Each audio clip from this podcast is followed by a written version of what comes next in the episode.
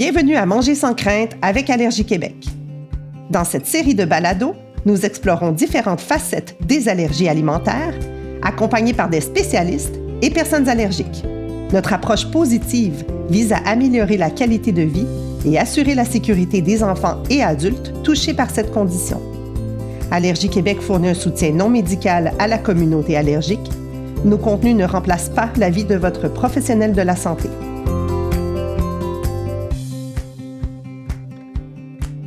L'immunothérapie orale offre de l'espoir aux personnes touchées par des allergies alimentaires. Au Québec, ce traitement est offert à des jeunes patients depuis 2017. L'immunothérapie orale est une forme de désensibilisation pratiquée sous supervision médicale. Elle consiste en une ingestion quotidienne de l'aliment allergénique qui est mesuré de façon extrêmement précise. Un calendrier rigoureux débutant avec une dose minime, donc en deçà du seuil de réactivité du patient, est établie. La quantité d'aliments offerts est augmentée jusqu'à ce que le patient atteigne et tolère une portion dite normale de l'aliment. Une fois ces doses d'entretien atteintes, la personne doit continuer à ingérer l'aliment de façon régulière pour maintenir la protection. Aujourd'hui, Allergie Québec discute de ce type de traitement avec un expert du domaine, Dr Philippe Bégin. Il est allergologue au Centre hospitalier de l'Université de Montréal et à la clinique CITO, au CHU Sainte-Justine. C'est vraiment un honneur de vous avoir aujourd'hui. Bonjour, docteur Bégin. Bonjour, Dominique.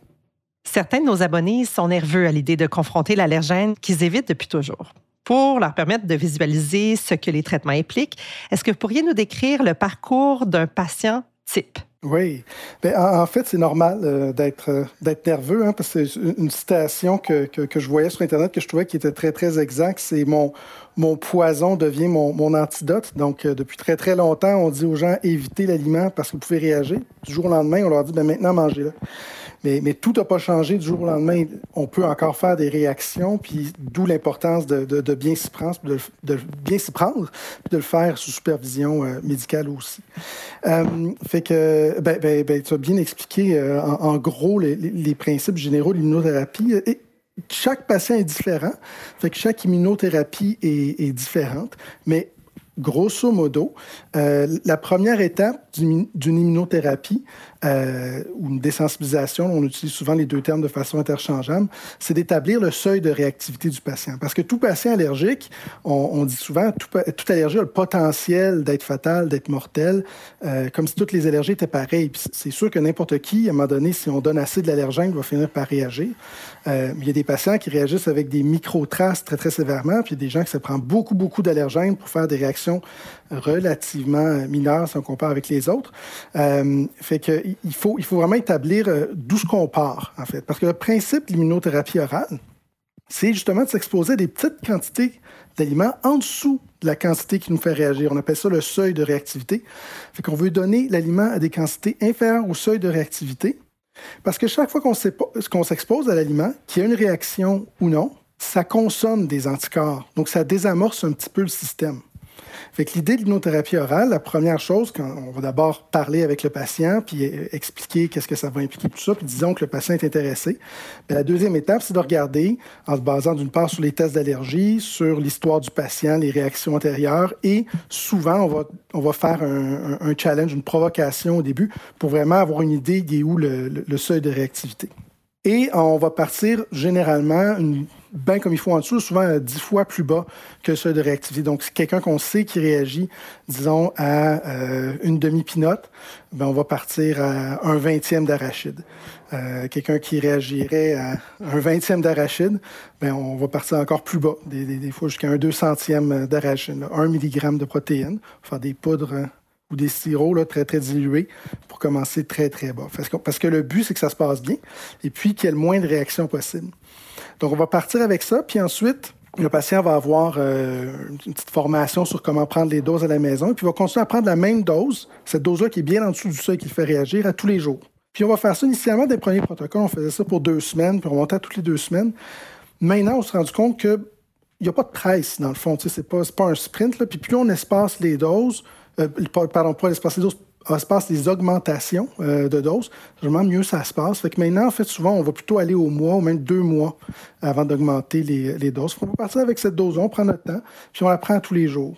ce qui va se passer en faisant ça, c'est que ça va consommer un petit peu les anticorps. Chaque jour, les aliments vont rencontrer les anticorps sur le cellules d'allergie. Il n'y aura pas de réaction parce que la stimulation n'est pas assez forte, mais ça va consommer l'anticorps. Fait que comme les cellules vont être un peu plus désarmées deux mois plus tard, puis quand on va revoir le patient, bien, on va procéder à une augmentation de dose qu'on appelle. Fait qu'on va passer, disons, de un vingtième d'arachide à un dixième d'arachide. On fait ça en clinique pour s'assurer que ça se passe bien. Puis si c'est le cas, mais on repart à la maison euh, avec, euh, avec cette dose-là. Puis ainsi de suite, à tous les deux, trois mois, on revoit le patient. On augmente la dose quotidienne euh, qu'il prend jusqu'à ce qu'on atteigne la dose cible. Fait traditionnellement, on dit à peu près une portion de l'aliment, mais encore là, ça dépend beaucoup d'un patient à l'autre, des objectifs personnels du patient. Le patient allergique au lait et puis aux œufs, euh, souvent, ses objectifs, c'est de pouvoir les intégrer dans la diète parce qu'il y a beaucoup, beaucoup de, limitations qui viennent avec ça. Les patients qui sont allergiques aux, euh, arachides, aux noix, souvent, c'est juste d'être protégés des accidents. Parce la majorité, ils trouvent ça plutôt, euh, plutôt mauvais la première fois qu'ils en mangent. cela dit, il y, y en a que c'est, surtout quand tu as les arachides et les légumineuses, puis tu as envie d'avoir une, une, diète plus, plus sensible à l'environnement, donc végétalienne, euh, ben, c'est d'avoir une diète végétalienne sans les légumineuses, là, c'est euh, bonne chance, parce que ça, prend des protéines. Donc, donc, tout dépendamment des personnes, l'objectif pourrait aussi être de se rendre à des grandes quantités de noix et puis de, légumineuses. Donc, on, va, s'ajuster aux patients. Et puis aussi, de toute façon, l'objectif, on, sait qu'il peut changer en cours de route. Des fois, les patients se rendent compte qu'ils n'aiment pas l'aliment. Des fois, ils se rendent compte qu'ils aiment l'aliment. Il y en a qui se rendent compte que c'est plus facile, que c'est plus difficile. Euh, donc, on, s'ajuste en cours de route pour trouver la, dose que le patient va maintenir à la maison. Tant qu'on prend cette dose-là quotidiennement, on est protégé. Au moins à ce niveau-là. Donc, si je mange un arachide par jour, mais si j'ai un accident plus tard dans la journée avec un arachide, il n'y a pas de raison que je réagisse plus qu'au moment où je prends ma dose quotidienne. Mais peut-être qu'en prenant un arachide par jour, je suis peut-être même capable d'en prendre 10. Fait que ça, on ne le sait pas, juste à regarder le, patient. Euh, donc, une fois qu'on va avoir atteint notre dose de maintien, qui est euh, souvent pour les arachides, on vise un arachide, euh, on va garder ça pour un certain temps, souvent six mois, un an. Puis on va tout réévaluer. On va regarder, bon, ben là maintenant, je suis rendu à un arachide par jour. C'est, t'aimes tout ça? C'est quoi tes objectifs maintenant? Euh, maintenant que tu sais qu'est-ce que ça goûte, euh, puis comment ça se passe? Puis les patients vont nous dire, ben moi, j'aimerais ça pouvoir en manger plus. Euh, est-ce que je peux en manger plus? Fait que, fait dans ce cas, on va faire un nouveau challenge, une nouvelle provocation pour trouver ton nouveau seuil de réactivité. Donc, en en mangeant une par jour, quotidiennement, maintenant, tu peux te prendre jusqu'à où? Fait que peut-être que tu peux manger 20 arachides sans réagir, peut-être que tu vas réagir à 4 mais ça change quand même la donne parce que sachant que tu peux en prendre plus, ben là, tu vas vraiment libéraliser ta diète. Sachant que tu es plus sur la limite, tu vas dire, oh, il faut que je fasse attention, puis il faut, vraiment que je continue mon traitement parce que je, suis à la limite, dans le fond. Je peux pas, euh, je peux, je peux pas tricher, puis je peux pas, je peux pas en prendre plus. Fait que, fait que ça, ça, évidemment, ça, change d'un patient à l'autre, vraiment en fonction des, objectifs. Il y a donc une multitude de, facteurs à considérer. Est-ce qu'on est capable de, parler d'une durée de, traitement? On vient d'effleurer euh, euh, le fait qu'on peut réévaluer après euh, dose atteinte de six mois, mais si on parle d'atteindre les objectifs pour chaque patient qui sont bien différents, mais est-ce que souvent on obtient des résultats après un certain nombre de mois ou d'années? C'est une très bonne question. En fait, bon, encore là, évidemment, ça dépend d'un patient à l'autre. plus on est allergique, euh, plus on va être obligé de commencer bas, parce que ton seuil de réactivité va être plus bas. Puis quand je dis plus on est allergique, ben, on peut le voir un peu dans les tests d'allergie, puis dans, l'histoire du patient. Si on sait que tu réagis avec les traces, mais on va être obligé de commencer plus bas. Donc, forcément, ça va prendre un peu plus de temps pour se rendre à notre dose euh, d'entretien. Il y a un autre facteur qu'on a remarqué avec l'expérience, c'est que c'est pas juste la quantité d'anticorps que tu as dans ton sang contre l'allergène, c'est aussi euh, la quantité totale d'anticorps contre les autres allergènes, parce que les anticorps compétitionnent les uns contre les autres pour armer les cellules d'allergie. Fait que paradoxalement, quelqu'un qui a beaucoup d'anticorps d'allergie, ce qui fait que ça vient diluer l'effet de son allergène alimentaire. Fait que non, je suis allergique aux, aux arachides, ça représente juste 1% de tous mes anticorps d'allergie, mais en fait, ça, c'est un patient qui est généralement beaucoup plus facilement désensibilisable qu'un patient que la moitié de ses anticorps d'allergie sont tous contre les arachides. Même si au total, quand on mesure dans le sang le chiffre relativement bas, si, si, si la fraction de l'ensemble des anticorps euh, est élevée, euh, ben, à ce moment-là, ça va faire une désensibilisation qui, est plus ardue, euh, où est-ce qu'on va avoir souvent moins de jeux. Il va falloir aller plus lentement, il ne faut surtout pas arrêter les, les, les doses. Il y a l'âge aussi qui vient jouer. On sait que chez les tout petits, euh, c'est souvent plus facile de désensibiliser que chez les, euh, chez les adultes euh, ou les adolescents. Cela dit, ne veut pas dire que c'est pas possible. Chez les adultes et les adolescents, c'est juste plus de, plus de travail. Fait que dans, souvent dans les. Mettons que je montre une histoire parfaite, les plus faciles. Donc, on, prend un, enfant qui vient de développer l'allergie, elle est relativement faible à ce stade-là. on commence la désensibilisation d'emblée à, presque un demi-arachide euh, parce qu'il tolère déjà son demi-arachide. Il n'a pas eu le temps de développer assez d'anticorps pour être très, très allergique. On le prend à tous les jours. Euh, on le revoit six mois plus tard. On passe à une arachide par jour. On le revoit six mois plus tard. On regarde les tests d'allergie. Puis des fois, déjà là, après un an, les tests d'allergie ont diminué euh, ou même se sont négativés. Là, je parle du best case scenario, le, le meilleur scénario. À l'inverse, tu vas avoir des patients que on va commencer à des microdoses. Il va vraiment falloir y aller très, très lentement. Ça prend deux ans pour se rendre à notre dose d'entretien. Euh, et puis, même à la dose d'entretien, il ne faut pas qu'ils arrêtent de prendre la dose parce que s'ils arrêtent de prendre la dose, ils vont perdre leur, euh, désensibilisation. Euh, fait que, puis, quand je dis que les tests d'allergie deviennent négatifs, c'est vrai, on voit ça chez les tout petits mais c'est vraiment quelque chose qu'on voit spécifiquement dans cette population-là. Plus on vieillit, plus on dirait que l'allergie, la, mémoire immunologique est, installée. Et puis, bien qu'on puisse désensibiliser le patient, on peut être capable de, de craquer nos doses jusqu'à deux pinottes par jour, même si on est un adulte. On ne va pas nécessairement euh, réécrire l'allergie, l'effacer. Donc, les tests vont avoir tendance à rester positifs quand même au, long, long, cours. Donc, il va falloir continuer à prendre l'allergène euh, de façon euh, indéterminé là, chez, chez, chez ces patients-là. Docteur Bégin, je me permets de faire le bond vers euh, cette question par rapport aux anticorps. Est-ce qu'il existe un seuil d'anticorps IgE à partir duquel il est, plus possible de, de débuter l'immunothérapie? Fait que c'est une très bonne question, en fait, parce que souvent, c'est quelque chose qu'on entendait. Je suis trop allergique pour euh, être désensibilisé. Et pourtant, on a, des, eu des très, très beaux succès avec des patients qui avaient des taux d'allergie, d'anticorps euh, vraiment très élevés. Euh, ce qui semble être un meilleur prédicteur pour nous, c'est pas le, taux lui-même, les IgE très, très élevés, plus de 100, ou des fois, on, est capable d'aller les mesurer en faisant des dilutions au laboratoire. J'ai descendu un patient qui avait 1050 euh, d'IgE contre les arachides. C'est vraiment extrêmement haut, puis ça a bien fonctionné. Par contre, son total d'anticorps était encore plus haut. Il était à 3-4 000. Fait qu'au total, ces anticorps d'arachide, ils représentaient à peu près 25% de ses anticorps d'allergie au, total. Ce qu'on regarde, quand on regarde notre expérience qu'on a accumulée au, cours des dernières années, c'est pas tant le chiffre lui-même qui est important que le ratio sur le total qui va venir euh, jouer. Fait qu'un patient qui a un ratio autour de 50% on le sait que ça va être euh, difficile. Puis c'est à tel point qu'on on commence à considérer ça tranquillement, peut-être comme une contre-indication relative. On dit relative parce que tu peux quand même être désensibilisé, mais il faut que tu saches que ça va être mal plus difficile. Alors qu'un patient qui a un ratio de 1 donc peu importe la quantité dans ce cas qu'on les arachides sur, la prise de sang, si au total ça représente juste 1 de tous les anticorps d'allergie, généralement ça, se passe très bien, la, désensibilisation. OK, donc si on parle des conditions dans lesquelles on pratique l'immunothérapie, euh, selon ce que vous semblez dire, puis corrigez-moi si je me trompe, on pourrait travailler avec des patients polyallergiques, puis avec pas mal tous les aliments, même s'il y a une prédisposition comme une condition atopique ou quelque chose euh, comme ça? Oui, c'est ça. Le, nombre d'aliments n'est pas une contre-indication. Euh, le fait d'avoir beaucoup d'allergies, il ben, faut surtout se poser la question sur qu'est-ce qu'on veut désensibiliser. Parce que si tu as beaucoup d'allergies alimentaires, euh, peut-être que tu serais tenté de toutes les désensibiliser en même temps, mais il va falloir que tu manges tous les aliments tous les jours. C'est peut-être pas réaliste non plus. Donc, c'est surtout là que ça, ça se passe. Ensuite, quand on a plusieurs allergènes aussi, bien, ça se peut qu'on en cible qui sont plus importants que d'autres, mais il faut aussi prendre en considération justement les, tests d'allergie. Si, si ton allergie aux, œufs est vraiment très, très franchement élevée, qui représente 50% de tous tes anticorps total, bien, peut-être que tu vas dire, je vais focuser, on va plus focuser sur le lait pour commencer, parce que le ratio est plus faible, puis ça va être plus facile. Puis en fonction de comment ça se passe, celui-là, bien, on verra si on passe aux autres euh, aliments.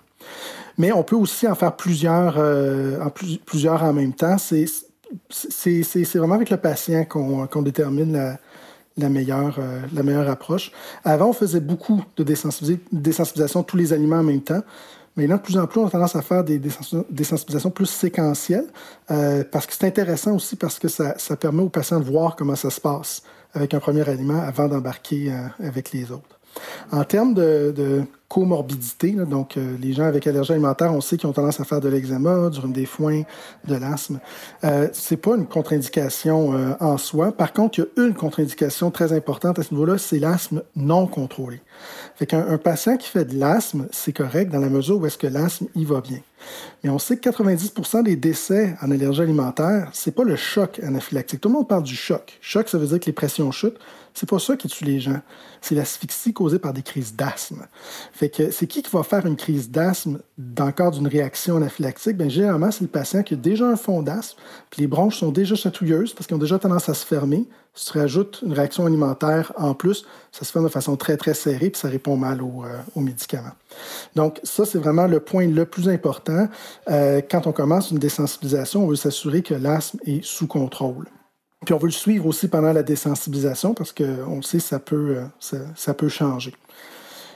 La majorité des patients qui vont avoir des réactions systémiques, tu vas avoir des, réactions sur la peau d'abord qui vont arriver avant que ça tombe dans les poumons. Ça ne sera généralement pas trop sévère au niveau des poumons, mais on a des patients de temps en temps qui font des réactions après leurs allergènes, puis c'est juste une crise d'asthme. Ça, c'est pas normal. Il n'y a pas de raison que quand l'allergène passe en circulation sanguine, ça se, rend, ça rendu partout dans la peau, bien avant de, se rendre dans les poumons. Puis s'il y a juste les poumons qui réagissent, pour nous, ça nous dit, c'est un signal d'alarme. L'asthme est mal contrôlé, il faut absolument contrôler ça parce que c'est là que ça devient euh, dangereux. Sinon, l'autre chose, en fait, c'est vraiment de, euh, plus au niveau, euh, c'est pas médical, mais c'est plus au, niveau familial. Est-ce qu'on est prêt à s'engager dans ce processus-là? Parce que c'est très demandant. Euh, il va avoir des réactions, il va avoir du stress. on, a évité cet allergène-là depuis qu'on est tout petit. Euh, puis le risque de réagir, c'est pour vrai quand on fait une désensibilisation. On fait choix de le faire. C'est comme quand on apprend à nager. Si on va dans l'eau, on risque de pogner des bouillons, mais on, le fait de façon consciente, on, fait, on fait attention. Mais ça vient avec un stress. Donc, il faut se poser la question, est-ce que c'est le meilleur moment pour faire ça actuellement? Fait que des, on voit souvent des, euh, patients qui avaient peut-être un certain niveau d'anxiété à la base, mais quand on a commencé la désensibilisation, ça l'a beaucoup empiré parce que là, ils commençaient à focuser, à penser, à faire de l'appréhension à l'idée de prendre leur dose parce qu'ils trouvaient ça absolument répugnant ou parce qu'ils avaient peur d'avoir mal au ventre en prenant la dose. Ça, ça, pouvait causer des conflits dans la famille aussi entre le parent et puis l'enfant, entre les deux parents. Quand on regarde en rétrospective, souvent, c'est des familles chez qui il y avait déjà un autre stresseur. Euh, on a déjà un autre enfant qui a une maladie chronique, on a les, parents qui viennent de se séparer, il y a beaucoup de stress au, travail. Ça, peut être n'importe quoi, mais c'est juste qu'il faut, garder en tête que c'est un niveau de stress quand même, qui un stress positif, là, parce que c'est dans le but de s'améliorer, mais, mais ça peut être trop à ce moment-ci. Donc, c'est vraiment quelque chose à, à considérer là, avant d'embarquer dans un programme de, de désensibilisation. C'est vraiment fascinant. Merci pour euh, tous ces détails-là. Puis en sous-question, disons que certaines personnes, euh, on le voit euh, chez certains jeunes, par exemple, pour l'allergie aux œufs, l'allergie aux produits laitiers, qui a quand même une tendance à tolérer certaines formes de cet allergène-là ou qu'éventuellement l'allergie tend à disparaître par elle-même. Puis on, se questionne dans la communauté allergique, est-ce que ça se pourrait que l'immunothérapie orale pourrait comme entretenir une allergie pendant le court laps de temps, qui peut être quelques années, comme on vient de discuter. Donc, est-ce que ça se pourrait que l'immunothérapie entretienne cette allergie-là qui peut-être rendue à cet âge-là aurait disparu par elle-même? Ben, tu sais, c'est d'un point de vue purement théorique, est-ce que c'est possible? Euh, c'est pas impossible. On pourrait imaginer quelqu'un qui commence une désensibilisation puis qui l'arrête qui prend pas ses doses régulièrement, qui fait l'exfilament, il abandonne. il a juste stimulé son système immunitaire. Parce que la façon que l'immunothérapie fonctionne, il faut vraiment distinguer deux choses. La première, c'est vraiment, quand on parle de désensibilisation, vraiment d'un sens euh, puriste, la désensibilisation, c'est le fait de désarmer nos cellules d'allergie. Donc, le fait de consommer nos anticorps. Puis si on arrête de prendre l'allergène quotidiennement, bien, les anticorps vont, vont, réarmer les cellules, puis on devient allergique. Fait que si c'était que de ça, ben, l'immunothérapie, ça ne ferait rien au long cours. Ni ça aiderait, ni ça pourrait nuire. C'est juste, ça, ça, camoufle l'allergie, puis quand tu l'arrêtes, ça vient. Par contre, ce qu'on sait, c'est qu'à force de s'exposer à l'aliment, euh, tous les patients vont finir par développer des changements dans leur réponse immunitaire à long terme. Chez les tout petits, on sait qu'on augmente de beaucoup le, taux de, résolution de, l'allergie, en tout cas aux, arachides, mais il n'y a pas de raison que ça ne s'appliquerait pas aux autres aliments. Euh, alors que chez les plus vieux, ben, on ne voit pas de, guérison nécessairement, mais on voit quand même des changements au niveau de des prises de sang. On voit apparaître des anticorps protecteurs qui, eux, restent dans le temps. Donc, l'anticorps d'allergie ne va pas disparaître complètement, mais l'anticorps protecteur, lui, il, persiste. Et cet anticorps protecteur-là, qu'est-ce qu'il fait? Ben, c'est un, c'est un peu bizarre dans l'évolution. On pense que c'est un, anticorps, une forme d'anticorps euh, qui était juste pas très efficace, qui sert à pas grand-chose. Mais en fait, dans ce cas-ci, c'est intéressant parce qu'il va en circulation sanguine. Puis quand l'allergène, on, on, le prend, donc ça va piquer dans la bouche, ça touche les cellules d'allergie, ça va donner mal au ventre. Mais quand ça passe en circulation sanguine, là, l'anticorps, on l'appelle un IgG4. Donc l'anticorps IgG4, il vient neutraliser l'allergène, il vient se coller dessus. Donc, s'il est collé dessus, ben, il peut, être reconnu pour les anticorps d'allergie dans le reste du corps, donc il diminue le risque d'anaphylaxie chez, euh, chez nos patients. Fait que souvent, les patients qui ont été désensibilisés pendant un long temps, même les adultes, ils sont encore réactifs. On n'a pas guéri l'allergie, mais mettons qu'ils arrêtent la désensibilisation, souvent, on va se rendre compte que le type de réaction qu'ils font va avoir changé. Ils vont avoir des réactions souvent plus digestives ou au niveau de la bouche, partout où est-ce que l'allergène touche en se rendant jusqu'à l'estomac. Mais une fois que l'argent passe en circulation, ils ont moins tendance à faire des, euh, anaphylaxies. Et, la façon que tout ça se passe, en fait, c'est que à force de s'exposer quotidiennement à des petites doses de l'allergène, ben, on stimule la réponse immunologique. Fait les globules blancs qui reconnaissent l'allergène, au début, ben, c'est comme un vaccin. Tu t'exposes, tu vas stimuler, donc ils vont se multiplier. Ils vont gros, la population va grossir, ils vont faire en fait plus d'anticorps d'allergie. Si tu regardes les prises de sang, quand tu fais une désensibilisation, tu vois les anticorps d'allergie des IgE qui vont en montant dans la première année. Euh, puis souvent, on ne le teste pas parce que ça fait juste, euh, ça fait juste paniquer les gens de, voir ça. Parce qu'on ne peut pas voir en parallèle qu'il y a aussi des anticorps protecteurs qui ont tendance à monter, qui, ben, pour tendance, qui montent aussi dans la première, euh, dans la première année en parallèle. Donc, au total, ton seuil de réactivité, il n'a pas tendance à s'empirer. Euh, il reste relativement, relativement pareil. Là. Mettons que tu arrêtais ta désensibilisation plus tôt. Et là, à partir de la deuxième, troisième année, à force de continuer à s'exposer, généralement, tu vas voir tes anticorps d'allergie qui atteignent un pic, puis que ça commence à redescendre. Parce qu'à force d'exposer continuellement, le corps finit par se rendre compte que ce n'est pas dangereux. au niveau des cellules, on, parle de l'épuisement clonal. Donc, les, les globules blancs, à force de toujours, toujours, toujours répondre et puis être activé, à un moment donné, il se fatigue, puis arrête de réagir. Donc, euh, donc, ça, c'est plus au long cours que ça va, arriver. Comme il y a cette phase initiale-là où est-ce qu'on expand la réponse immunitaire, euh, on pourrait imaginer que quelqu'un qui commence une désensibilisation et puis qui l'arrête au bout de deux, trois mois, euh, qui n'a pas trop pris ses doses, ben oui, il y a un risque que tu aies peut-être augmenté plus tes anticorps d'allergie que tes anticorps protecteurs, puis qu'en bout de ligne, ta balance euh, soit pas soit pas positive. Fait que c'est pas c'est pas impossible puis c'est, c'est, quelque chose quand même à garder en, tête, quand on quand on commence la désensibilisation. Pas dire qu'il faut coûte que coûte la, finir, mais se dire que ben, on, on prend ça quand même sérieusement parce que on, veut se rendre, on veut se rendre jusqu'au bout, on veut pas se nuire. Fait que l'idée, en fait, chez, les patients qui sentent qui détestent leur aliment ou qui ont beaucoup de symptômes, souvent ce qu'on va faire, c'est qu'on va revoir notre objectif. Parce que L'objectif initialement du patient était peut-être d'être capable de prendre une portion complète de l'aliment. Euh, mais souvent, les gens ont aussi un objectif de s'aider au long cours, de retravailler l'allergie. Et cet effet-là, modulateur sur, l'allergie au long cours, celui-là, il ne requiert pas une grande quantité d'allergènes pour s'exposer. En fait, le meilleur exemple, le meilleur exemple, c'est les patchs de désensibilisation aux arachides. Euh, les études sont sorties. En fait, ça serait sur le marché actuellement si ce n'était pas d'un bug au niveau de l'FDA qui n'avait pas, euh, pas approuvé les timbres à cause du, petit papier collant autour, parce que les études montrent que ça fonctionne. Puis on voit les mêmes changements au long cours sur trois ans avec une désensibilisation par patch qu'on voit avec une désensibilisation par la bouche. On ne voit pas la désensibilisation dans le sens que tu peux manger des grandes quantités de l'aliment sans réagir, puis quand tu arrêtes, ça part. Ce qu'on voit, c'est les changements au niveau du système immunitaire la modulation dans le temps. Et dans les patchs, il y a un millième d'arachide. Fait qu'avec un millième d'arachide par jour sur la peau, on voit ces changements-là qui se font. Donc, le patient, chez qui c'est difficile la désensibilisation, lui, tout arrêter. Des fois, ce qu'on va faire, on va se dire, ben, sais-tu, on va faire une désensibilisation avec des toutes petites doses. Fait qu'on va rester à un dixième d'arachide. On n'essaiera pas d'aller plus haut, mais on va juste le garder constant, continuellement, pour justement continuer à exposer ton système, puis pas arrêter alors que tu étais dans, le pic qui monte, juste pour continuer à travailler au, euh, long cours. Fait que ça, c'est une, option euh, à prendre. Après ça, pour spécifiquement la population de ceux qui l'auraient perdu spontanément, ben, c'est une super bonne question, en fait, parce qu'on n'a pas de bon test pour savoir qui va nécessairement le perdre, mais ceux qui vont le perdre, généralement, c'est ceux qui sont moins allergiques. Ceux qui sont moins allergiques, d'habitude, sont relativement faciles à désensibiliser. Fait que généralement, c'est pas eux qui vont avoir tendance à, arrêter la, désensibilisation. Donc, euh, c'est pas quelque chose qui nous inquiète euh, euh, beaucoup là, dans cette, euh, cette population-là. En fait, la question souvent qu'on se pose, c'est plus est-ce que ça serait parti de toute façon, puisqu'on l'a fait pour rien?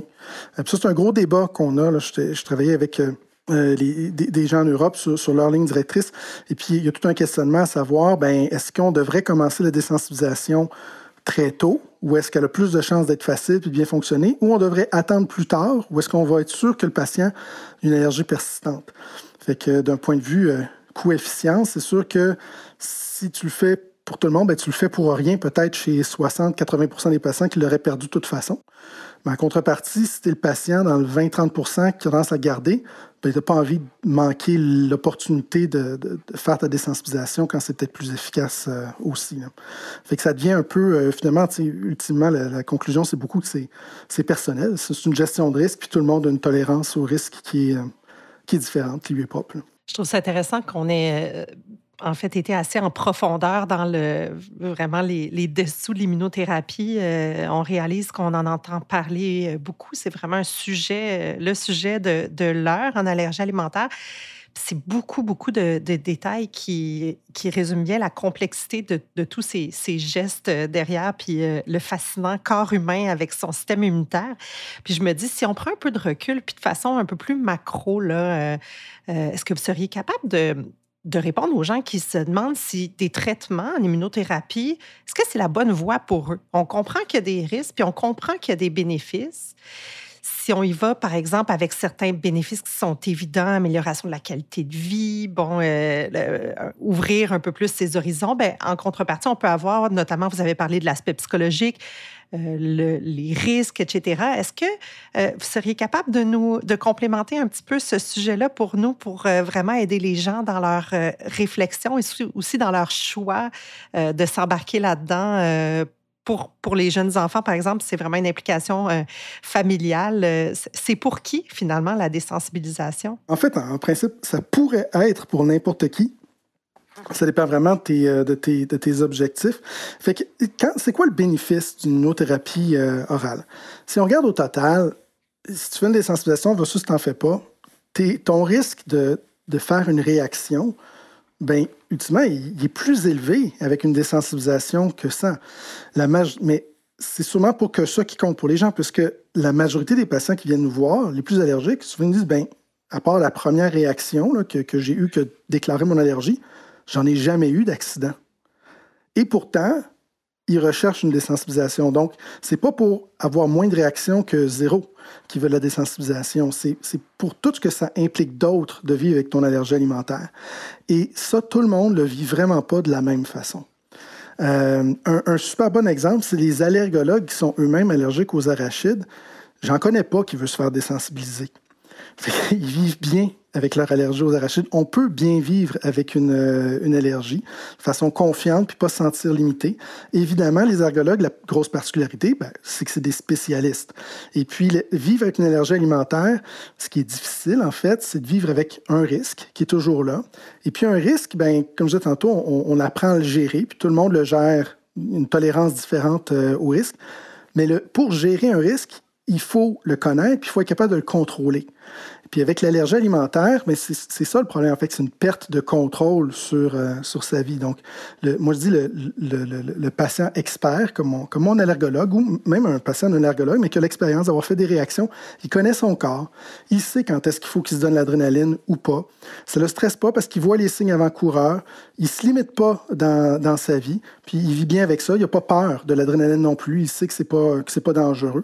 paradoxalement, ceux qui ont beaucoup de réactions, ont tendance à mieux vivre avec leur allergie. En tout cas, c'est ce que je vois du côté adulte. Ceux qui ont une expérience puis qui gèrent eux-mêmes leur, euh, réaction. En fait, eux autres, ce qu'ils trouvent le plus lourd, c'est leurs parents qui, ou, leur, parents ou n'importe qui autour qui se mettent à leur dire comment ils devraient gérer leur allergie parce qu'eux autres savent la gérer, puis c'est vraiment les meilleures personnes pour la gérer parce qu'ils se connaissent. Fait qu'eux autres, la désensibilisation, c'est ouais, ça pourrait être intéressant, mais ils ne tiennent pas tant que ça. Mais à l'autre extrême, tu as le patient qu'il n'a jamais eu de réaction, ça l'inquiète, il s'empêche de, faire les, euh, de faire les choses, ou euh, c'est pas qu'il est inquiet, mais c'est que pour lui, il manque quelque chose dans sa vie. Fait que, le lait, les, les œufs, c'est partout. Euh, fait que c'est sûr que la première fois que nos patients allergiques au lait vont manger de la pizza avec les amis ou mangent de la crème glacée, ben, ça fait une grosse différence quand ils peuvent se mettre à voyager. Euh, aussi, je vous donne l'exemple plutôt euh, de, ceux qui veulent pouvoir avoir une diète euh, qui cadre avec leurs valeurs pour l'environnement, puis qui veulent pouvoir avoir accès aux légumineuses, aux noix. Bien, ça, ça peut être une motivation aussi. Fait faut regarder c'est quoi notre motivation, comment on vit actuellement avec l'allergie, puis en quoi on pense que ça va s'améliorer ça en faisant la désensibilisation. Il ne faut pas que ce soit dans l'idée qu'on ne fera pas de réaction avec une désensibilisation, on va en faire moins au total. Cela dit, le type de réaction qu'on va faire, le contexte est différent. Si tu fais une réaction sur ta dose que tu prends, ben, tu t'attends quand même à ce que ça puisse arriver puisque tu as pris l'allergène, tu sais que c'est une complication potentielle. Il y a une, il y a une certaine euh, il a une certaine question de contrôle autour de ça. J'ai pris en connaissance de cause l'allergène, je vais peut-être réagir, je sais quoi faire quand je dois réagir. Au départ, peut-être qu'il n'était pas à l'aise à gérer ces, réactions-là, c'est souvent stressant au départ, mais paradoxalement, à force de réagir, ben, ils deviennent de plus en plus à l'aise à les gérer, ils développent leur expertise, puis ils se trouvent à devenir finalement des patients, euh, des patients experts. Euh, puis ça se vit mieux, à, tel point que j'ai des patients qui, après deux, trois ans, ont finalement décidé d'arrêter la désensibilisation parce que c'était lourd, c'était compliqué, puis il n'y avait pas tant que ça l'aliment. Euh, fait que pour ça, je disais, ah, c'est dommage, toutes ces années-là pour rien. Puis je disais, oh, non, non, non, non, si c'était à refaire, je le referais. Parce que la façon dont je suis capable de gérer mon allergie aujourd'hui, ça n'a rien à voir avec comment je le gérais dans le temps. Maintenant, je connais mon seuil de réactivité, je sais venir, les, euh, venir voir venir les réactions, je sais comment les traiter. Euh, donc, je vis beaucoup mieux. C'est pour ça que je suis capable de dire que maintenant, j'ai plus besoin d'être désensibilisé puis de l'apprendre à tous les jours. Parce que même si on dit qu'au total, les gens vont avoir plus de réactions s'ils se font désensibiliser qu'ils ne se font pas désensibiliser, il ben, faut, vraiment penser, c'est parce qu'on focus sur le moment où on prend la dose. Mais pendant les 22 autres heures de la journée qui ne sont pas autour de la dose, mais il y a une certaine paix d'esprit qui, euh, qui, vient avec ça. C'est sûr que si tu es désensibilisé à une arachide par jour, ben, peut-être que oui, tu peux réagir si tu en prends 10, là, mais tu ne feras pas par exprès pour prendre 10 arachides. Tu, fais des contacts indirects, les traces, tu n'as plus besoin de te soucier euh, de ça. Fait ça, ça vient avec une paix d'esprit. Fait qu'au total, si on me dit est-ce que c'est pour moi ou pas, la, première question à se poser, c'est ben, qu'est-ce qui me dérange actuellement dans mes, dans mes allergies? Et puis, est-ce à la lumière de ça, ben, est-ce que de me désensibiliser, est-ce que d'aller dans ce programme-là puis savoir que le reste de la journée, je serai protégé de ça, est-ce que ça, ferait que je serais mieux, euh, finalement, puis est-ce que ça vaut l'investissement de temps et d'effort? La difficulté, c'est que c'est très difficile à prévoir. C'est quoi que ça va être cet investissement de temps et d'effort-là? Maintenant, on a certains, signes, ces prises de sang qui peuvent nous orienter euh, un petit peu, mais ce n'est pas absolu non plus. Fait des fois, euh, il faut l'essayer pour voir. Merci, docteur Bégin. C'est vraiment intéressant, plus euh, de démontrer une grande, grande sensibilité par rapport à, ce choix qui ne doit pas être toujours facile. Merci beaucoup de nous avoir éclairé là-dessus. Petite parenthèse, quand euh, on considère qu'une personne a réussi sa désensibilisation, donc qu'elle est en dose de maintien euh, pour une durée indéterminée, on comprend que cette personne-là a gardé son auto-injecteur en sa possession lors de la prise de dose quotidienne. Mais une fois qu'on considère la réussite, est-ce que l'auto-injecteur est toujours de mise dans la vie de cette personne-là? Pas nécessairement. Donc, on a des patients qui arrêtent de traîner leur euh, auto-injecteur euh, au jour le jour parce qu'on le sait que leur seuil de réactivité il, est très élevé, puis ils savent qu'ils vont pas manger, l'aliment. Fait que quelqu'un, par contre, me disait que, euh, ben moi, j'aime ça, puis tu sais, je mange une pinotte par jour, ça me protège, mais je sais que je peux en manger 20, puis je m'empêcherai pas d'en manger 20. Ben là, je dirais c'est peut-être mieux dans ce cas-là de le garder quand même. Ça risque pas d'arriver, mais on ne sait pas. Si tu prends 20 pinottes, tu manges un, un pas de taille au pinot. Et puis, après ça, ben, il fait très, très chaud. Il y a un cofacteur. On peut en parler tantôt là, des, cofacteurs, ce que c'est. Mais, mais, mais, en gros, puis là, tu pourrais réagir. Avec ce patient-là, on va préférer qu'il garde son, euh, son auto-injecteur. Mais encore là, c'est une question de gestion de risque. Hein, parce que les, les patients avec syndrome d'allergie orale, c'est les gens qui sont allergiques souvent très fortement allergiques au pollen, puis se trouvent à être, réagir aussi aux fruits qui proviennent aussi des, des arbres. C'est des allergies qu'on considère généralement bénignes. donc, ça veut dire ça, ça pique juste au niveau de la bouche, mais dès que l'allergène arrive dans l'estomac, c'est dégradé, donc ça ne fait pas d'anaphylaxie. Mais des fois, il y a un certain risque, si tu combines encore là avec des cofacteurs, il fait très très chaud, tu fais du sport, tu prends de l'alcool, que là, ça se met à réagir. Et là, ben, certains allergologues vont tendance à prescrire l'adrénaline, d'autres non. Euh, moi, j'ai tendance à avoir une discussion avec le patient pour, voir un petit peu avec lui ben, comment est-ce qu'il pense gérer ça? Parce que le patient qui me dit, ben moi, j'adore ça, les pommes, puis je m'empêcherai pas de manger, ça va juste piquer, puis je continue. Ben lui, je préfère qu'il y en ait, en ait une. Alors, tu sais, qui dit, ben non, ça pique tellement dans la bouche, oublie ça, j'en mangerai juste pas ben, il n'y a pas nécessairement de, risque à ce moment-là qu'il en mange puis qu'il s'expose à un cofacteur puis qu'il réagisse. Euh, fait que c'est un peu au, cas par cas euh, rendu là. C'est un peu ce qui est intéressant, c'est d'avoir aussi accès à une population adulte qui fait de la désensibilisation parce que les, parents écoutent très, très bien tout ce que le docteur dit. Fait que on, tout le monde est pareil, fait qu'on ne sait pas qu'est-ce qui est mieux. Euh, alors que du côté adulte, les, les patients, euh, ben, ils décident pour eux-mêmes, puis ils prennent des décisions, puis ils les assument après aussi, fait que c'est très bien. Euh, c'est ça qu'on veut en médecine. idéalement, c'est l'autonomie. Le patient comprend le risque, puis il est prêt à l'assumer pour, euh, pour lui-même. Puis après ça, ils nous rapportent ça, puis on apprend avec eux ben, qu'est-ce qui marche bien, qu'est-ce qui marche, qu'est-ce qui marche pas bien. Fait que, mais, mais de façon générale, ce qui est important, c'est de comprendre le risque. Et puis après ça, ben, de le gérer. C'est un peu comme un parent hein, dont l'objectif est euh, d'amener son enfant à une certaine forme d'autonomie selon l'âge. C'est un peu la, réussite de chaque parent d'avoir fait des, des, beaux êtres humains euh, autonomes. J'aimais le parallèle. On va changer de registre maintenant. On va aborder la question euh, de l'accès au traitement d'immunothérapie. Donc, au Québec, il y a trois centres hospitaliers universitaires qui offrent l'immunothérapie aux enfants pour traiter les allergies alimentaires. On parle de la clinique d'immunothérapie orale du CHU Sainte-Justine, donc où Docteur Bégin euh, est présentement attitré. Donc, c'est la clinique CITO à Montréal. Il y a aussi la division d'allergie d'immunologie clinique de l'hôpital de Montréal pour enfants et la clinique d'immunothérapie orale enfant-soleil CITO en Estrie. Est-ce qu'on parvient à traiter tous les patients qui en font la demande dans des délais nécessaires pour que le traitement ait des bonnes chances de succès? Docteur Bégin. Ben, la réponse est très, très simple. La réponse, c'est non. Vraiment pas. Là. Euh, donc, c'est un début d'offre de, de service. Mais si on regarde au niveau de la province, nos calculs, c'était qu'il y a probablement à peu près 36 000 patients pédiatriques, là, si on prend juste les enfants, qui seraient éligibles à une désensibilisation. Éligibles, ça ne veut pas dire qu'ils veulent tous être désensibilisés, mais quand même, qui pourraient potentiellement, puis que ce serait, ce serait correct s'ils si, souhaitaient le faire, que c'est des patients qu'on pourrait potentiellement désensibiliser. Alors, on n'a pas du tout cette capacité-là actuellement ce qu'il faut comprendre, c'est que quand tu as un nouveau traitement qui arrive sur le marché, ça, prend du temps avant que la pratique s'installe. Quand on parle d'un médicament, on parle de 20 ans avant qu'il s'intègre complètement dans la pratique des, médecins. C'est plus compliqué qu'un médicament parce qu'il faut changer complètement notre, euh, notre pratique. Puis on manque d'allergologues pour être capable de, de, suffire, euh, de suffire à la tâche. Donc, euh, si on veut éventuellement être capable de, de, rencontrer la demande, ben, il va falloir qu'on repense en fait l'ensemble de la pratique de l'allergie au, Québec puis au, Canada. actuellement, il y a très peu d'allergologues, mais tout patient qui a une allergie, forcément, il faut qu'il soit suivi par un allergologue. si un patient fait du diabète, on ne s'attend pas à ce que ce soit un endocrinologue qui suit son diabète. Les médecins de famille le, suivent. L'endocrinologue va voir les cas les plus compliqués.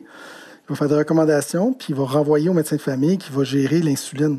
Même chose avec les cas d'insuffisance cardiaque. Compagnie. L'allergie, c'est 30 de la population qui a des allergies. Si on ne se limite pas juste à l'allergie alimentaire, toutes les allergies en général, mais on, s'attend à ce que ça soit tout vu par 75 personnes dans toute la, province. Donc, c'est sûr qu'avec un système comme ça, qui ne fournit déjà pas, euh, c'est impensable de, s'imaginer qu'on va être capable de rencontrer l'offre pour désensibiliser euh, tout le monde. Fait qu'il il va falloir revoir la façon que l'allergie euh, est pratiquée, puis on, on travaille là-dessus parce qu'il y aura beaucoup d'ouverture au niveau des des autres professionnels de santé pour voir comment qu'on pourrait, pourrait travailler ensemble pour augmenter l'accès l'accès aux soins. Entre-temps, ben, il y a les, les, bon, les trois cliniques qu'on a, qu'on a mentionnées, mais ça, ça, avance vite quand même parce que ben, maintenant, il y a des lignes directrices canadiennes d'immunothérapie orale qui commencent à, ben, le, premier objectif de ligne directrice qui était paru en 2020, c'était vraiment de réviser toute l'évidence scientifique, puis vraiment clarifier, ben, est-ce que c'est basé sur la science? Est-ce qu'on devrait offrir ou non l'immunothérapie orale? Donc, la, réponse en bout de ligne, c'est ben oui, selon le patient, en fonction de ses objectifs personnels, mais oui, c'est valide comme, euh, approche. Une fois que ça s'est dit, après ça, ben, c'est comment est-ce qu'on va l'implémenter, mais c'était une première étape qui était essentielle de, vraiment clairement l'établir. Euh, puis à partir de ce moment-là, ben, il y a beaucoup d'allergologues que ben, commencent tranquillement à l'intégrer dans leur pratique. Euh, et puis, ça ne veut pas nécessairement dire que demain matin, ils vont être capables de traiter tous leurs patients. En fait, c'est même clair que c'est pas ça qui va arriver. Mais, tranquillement, il y, a, plusieurs allergologues qui sont pas dans les trois centres qu'on a mentionnés, mais qui ont commencé à faire des cas, souvent les plus jeunes, ceux qui c'est généralement plus facile de faire une désensibilisation, ça demande moins de ressources, puis qu'on sait que le, bénéfice est particulièrement important parce que tu as, une fenêtre d'opportunité où est-ce que c'est plus facile, puis tu as un effet permanent qui, qui s'installe. Fait qu'il y a beaucoup d'allergologues surtout les allergologues pédiatriques qui voient beaucoup de jeunes enfants avec allergie euh, alimentaire, qui ont déjà commencé, dans le fond, à faire cette version-là de, l'immunothérapie euh, orale. C'est sûr que dans les, centres qu'on vient de, mentionner, c'est des centres tertiaires où est-ce qu'on va généralement référer les cas les plus, euh, les plus sévères. Mais, mais, mais même là, y a, on, a un, un, dilemme éthique quand même parce que qui est-ce qu'on devrait prioriser? Le cas très sévère ou les autres cas qui sont moins sévères d'un point de vue euh, médical, mais que dans la vie sont tout aussi limités, puis je suis capable d'en désensibiliser cinq, puis l'effet va être permanent chez eux, alors je peux juste en désensibiliser un de l'autre côté. Fait que, tu sais, dans un monde idéal, les cas faciles seraient faits en première ligne avec les, les ergologues en communauté, les pédiatres, euh, puis potentiellement impliquant les médecins de famille, les IPS, les nouvelles infirmières euh, praticiennes. Là, on, on rêve. Là. Euh, mais idéalement, ce serait ça. Puis les, centres tertiaires serviraient justement spécifiquement pour ces cas euh, très, très, très, très sévères. Là.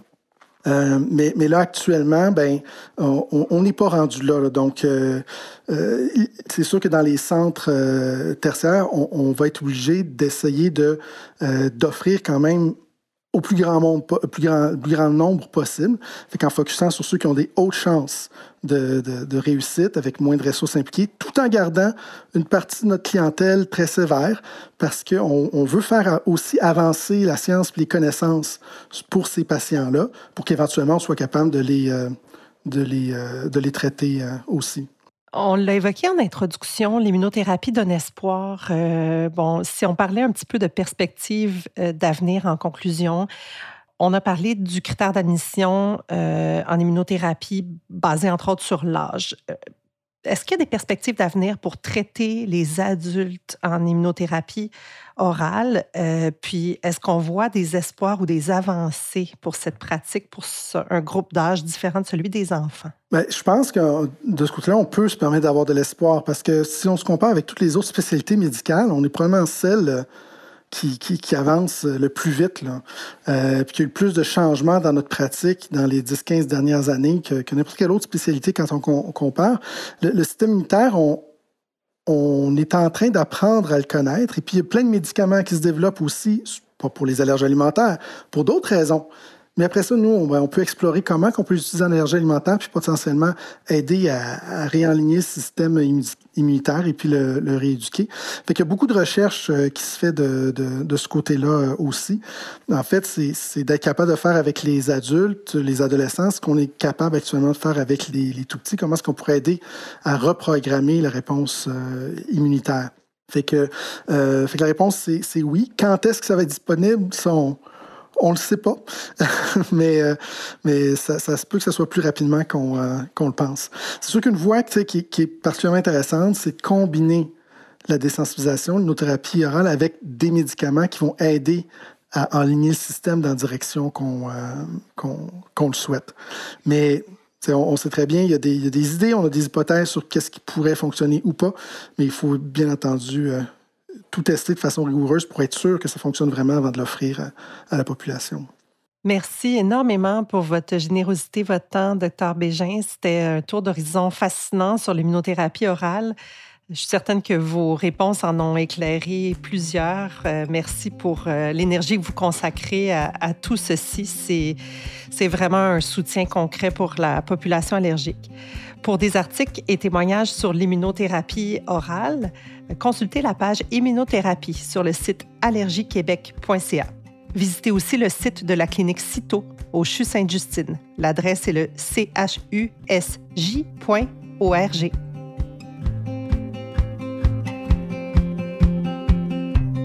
En plus de ces programmes permettant l'avancement de la cause des allergies alimentaires, Allergie Québec vous accompagne dans votre quotidien grâce à de nombreux articles informatifs, outils, recettes, témoignages et services gratuits.